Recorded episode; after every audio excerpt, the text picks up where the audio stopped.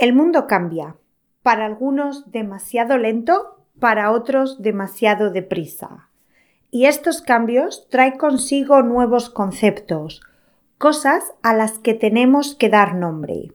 Por lo tanto, ¿qué hacen los idiomas? Pues crear nuevas palabras. Muchas veces estas palabras son totalmente nuevas y otras no nos rompemos mucho la cabeza, la nueva palabra surge de la fusión de dos palabras ya existentes. Y de esto es de lo que vamos a hablar hoy.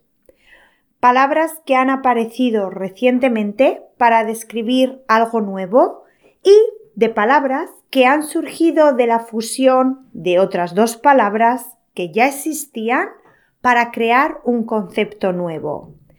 ¿Tienes curiosidad por saber de qué palabras te hablo? Empezamos. Episodio 59 de Blanca to Go. Conceptos nuevos en español. Como siempre, antes de entrar en materia, me veo en la obligación, entre comillas, de dar un pequeño aviso. Y es que estas palabras generan sentimientos contradictorios y reacciones variadas en las personas. Unas las aman y otras las odian. No me preguntes por qué. Puede ser porque no están incluidas en el diccionario o porque ellos no tienen la necesidad de usarlas para definir nada en su mundo. Muchos piensan que estas palabras son una moda, una aberración. Y no me meto. Pero sí es verdad que yo no soy tan rígida. Creo que el idioma cambia, es flexible y evoluciona con los tiempos y a mí personalmente me gusta jugar con las palabras. Ojo, siempre dentro de unos límites. Además, estas palabras son divertidas y ligeras. Se busca una sonrisa cuando las usamos. Pero bueno, quiero que sepas esto. Estas palabras no aparecen en el diccionario y no son queridas o aceptadas por todo el mundo pero la verdad es que son usadas cada vez más, especialmente por los jóvenes, probablemente porque son los que más necesidad tienen de crear conceptos nuevos debido a las situaciones nuevas en las que se encuentran. Estoy segura de que seguramente estés familiarizado con alguna de estas palabras que voy a mencionar hoy. No con todas, pero al menos con alguna. De hecho, vamos a empezar con una que me has escuchado decir seguro. Pero primero, déjame que te cuente cómo vamos a estructurar el episodio. Para comenzar, vamos a ver algunas palabras que han surgido de la fusión de dos que ya teníamos para explicar un nuevo concepto.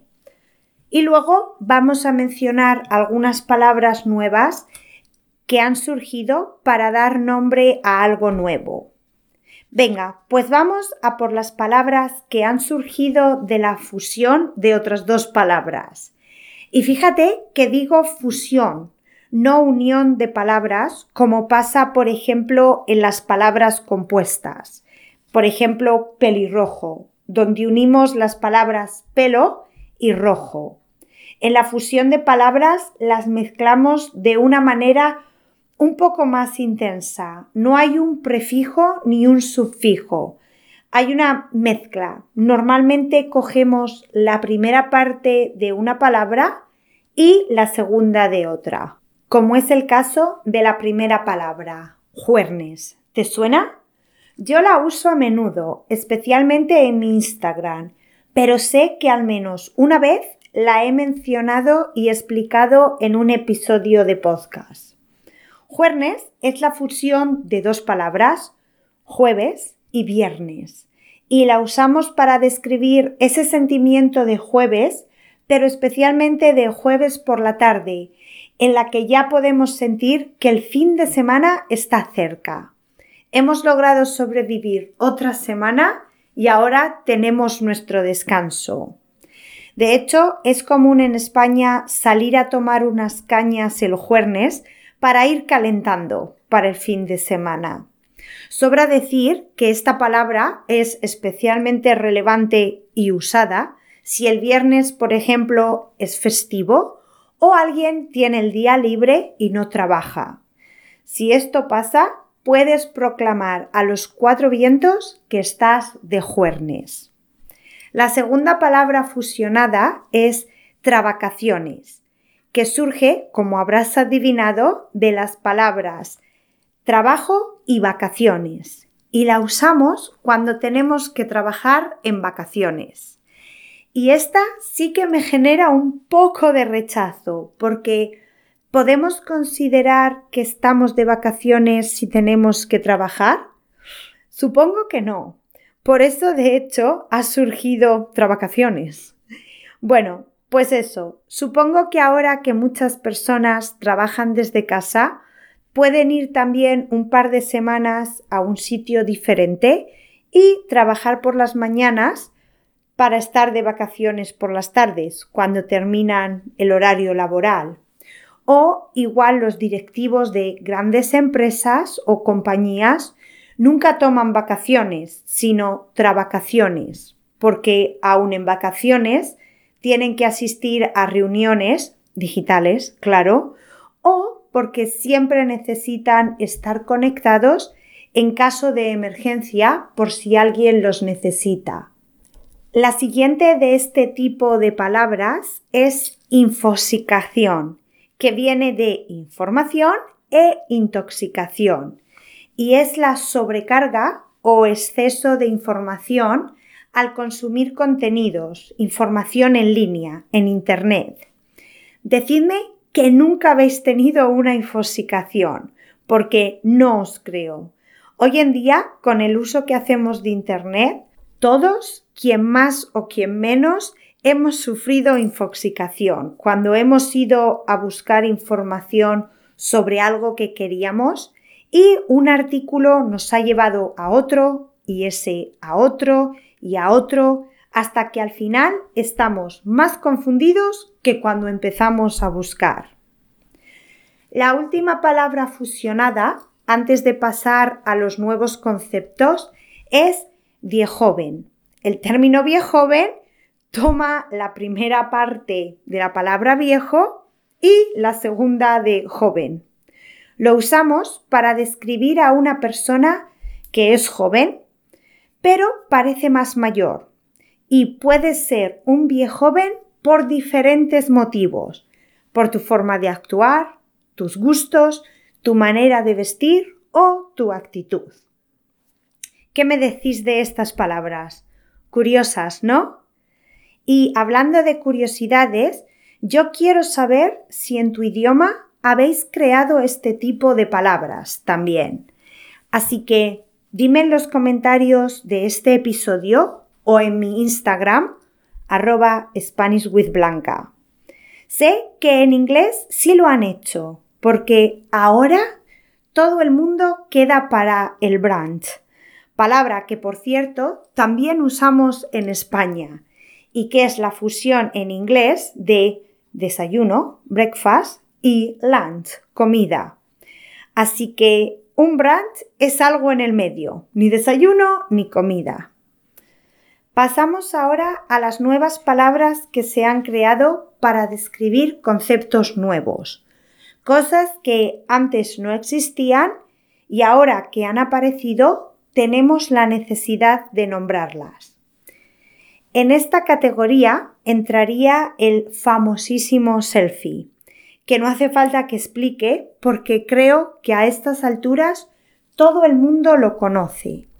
Y sí, en español también lo llamamos selfie. La primera palabra en esta categoría que voy a explicar entonces es postureo. El postureo ha nacido gracias a las redes sociales. Y ojo, esta sí está reconocida en la RAE. Os leo la descripción de la RAE y luego os lo explico con mis palabras. La RAE dice que el postureo es la actitud artificiosa o impostada que se adopta por conveniencia o presunción. En otras palabras, es hacer algo falso o mostrar algo falso para que otras personas piensen otra cosa. Yo lo explicaría como es poner en tus redes sociales solo las fotos bonitas de todo lo bueno que haces, para que las otras personas vean lo buena que es tu vida, aunque muchas veces no sea cierto o sea incompleto. Así, poniendo las fotos bonitas de las cosas que te pasan o que haces, das la impresión a otras personas que no es completa, ¿sí? El segundo término también tiene que ver con las redes sociales, en especial con la de mensajería instantánea llamada WhatsApp. Y si WhatsApp es la red a través de la que nos comunicamos, lo que hacemos en esa red es WhatsAppear.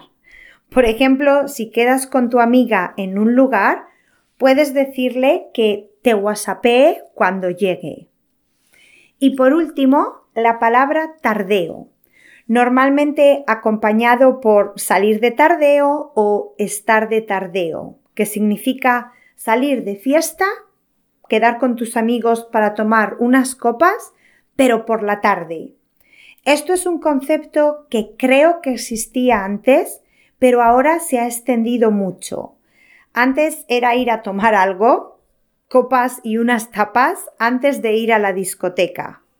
Pero ahora el concepto es más incluso de salir solo por la tarde, sin la discoteca, y que me gusta bastante, porque significa que empiezas antes, pero también acabas antes. Así que no te vas a tu casa súper tarde, que para una joven como yo es perfecto. En algunas ciudades hay bares que abren especialmente pronto para el tardeo.